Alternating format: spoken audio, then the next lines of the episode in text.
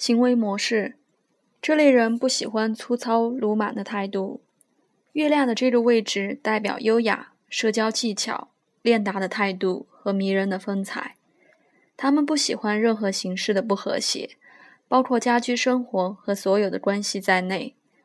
有些人会想尽办法逃避任何形式的冲突，并掩饰社交上的窘态。才能有说服力及外交手腕。这个位置比较有利于中介和沟通协调的工作。他们可能是律师、批发商或中介，善于扮演顾客和制造商之间的协调角色，或排解冲突的中间人。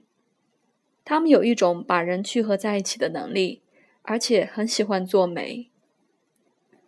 需求：他们非常需要伴侣关系，单独一人的生活令他们很不舒服。即使到商店买东西，都希望有人陪伴。这种倾向是源于渴望透过另一个人来映照自己的状态。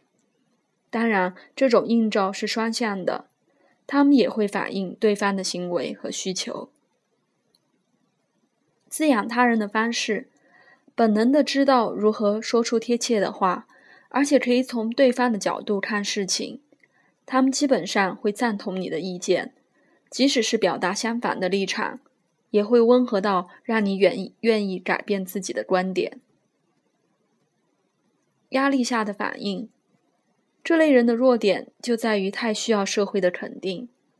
这个月亮的位置，如同其他行星入天秤座一样，也会使人变得犹豫不决，不停的考量什么样的行动才能取悦别人。虽然这类人习惯扮演和事佬的角色。但奇怪的是，他们经常招惹别人生气。部分的原因出自于无法直接而真实的表达自己的感觉。这种努力取悦他人的倾向，往往造成谁也取悦不了的结果。虽然他们能展现贴切的行为举止，但不必然是诚恳而真实的。有时会表现出非常明显的奉承和阿谀态度。他们对不愉悦场面的厌恶，令他们必须维持和谐的氛围。这代表他们没有能力处理深刻的情绪和感受，包括自己的和别人的在内。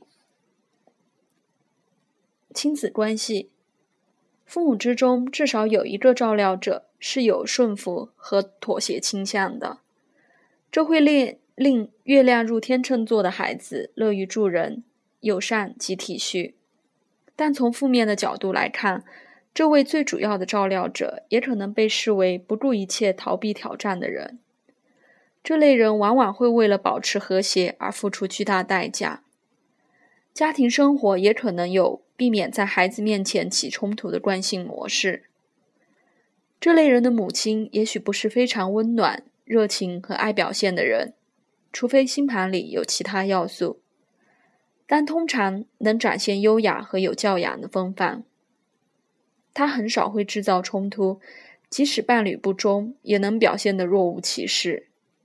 他在孩子的眼里更像是父亲的妻子，而非母亲，因为他把自己对关系的需求及伴侣的需需求看得比孩子更重要。